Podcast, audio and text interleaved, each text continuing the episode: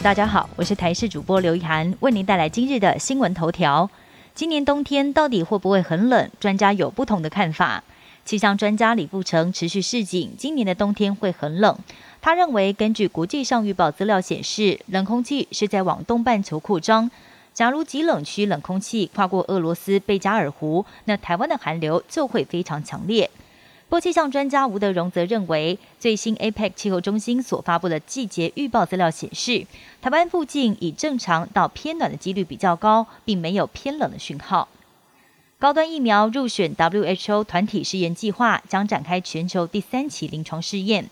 世界卫生组织与哥伦比亚、非洲马利、菲律宾卫生部共同宣布，要启动团体试验疫苗计划。目前全球有两支疫苗确认获选，其中有一支就是台湾国产高端疫苗，将要展开全球临床第三期。根据了解，这些候选疫苗都是由全球首屈一指的科学家还有专家所组成的疫苗小组，从二十款新的疫苗当中来进行挑选。除了高端，还有另外一支获选的 DNA 疫苗之外，预计还会有两支疫苗加入试验。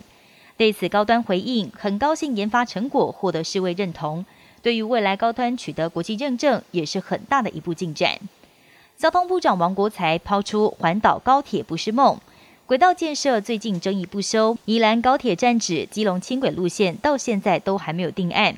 交通部长王国才在昨天突然抛出环岛高铁不是梦，强调不管是宜兰高铁，还是已经拍板的高铁南延屏东到六块厝，都希望未来还有延伸的机会。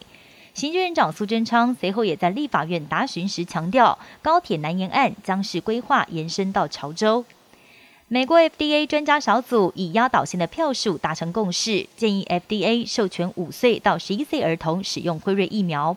因为尽管跟成人比起来，儿童染疫之后演变成重症或病死的情况相对比较少见，但有一些儿童还是会出现并发症，加上 Delta 传染力强。没有接种的孩子感染几率也会有所增加，因此认为接种疫苗利大于弊。假如美国 FDA 开出绿灯，美国 CDC 下周开会之后就会做出最终决定。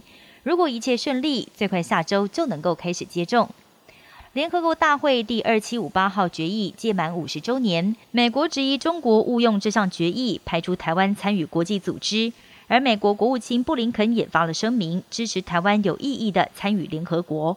不过，这个论调却引发中国强烈反弹。习近平暗批美国支持台湾入联是在搞霸权单边主义。另外，白宫也证实，美国总统拜登跟习近平将在年底前进行视讯峰会。美中关系能不能够缓和下来，得看两个人怎么谈。美国亚马逊创办人贝佐斯的太空探险公司蓝色起源，在今年两度成功载人上太空。不过，贝佐斯的目标更远大。随着国际太空站即将退役，贝佐斯要打造全新的商用太空站，在里头结合观光、商业活动和研究等等，要抢占太空商机。以上新闻由台视新闻编辑播报，感谢您的收听。更多新闻内容，请锁定台视各界新闻以及台视新闻 YouTube 频道。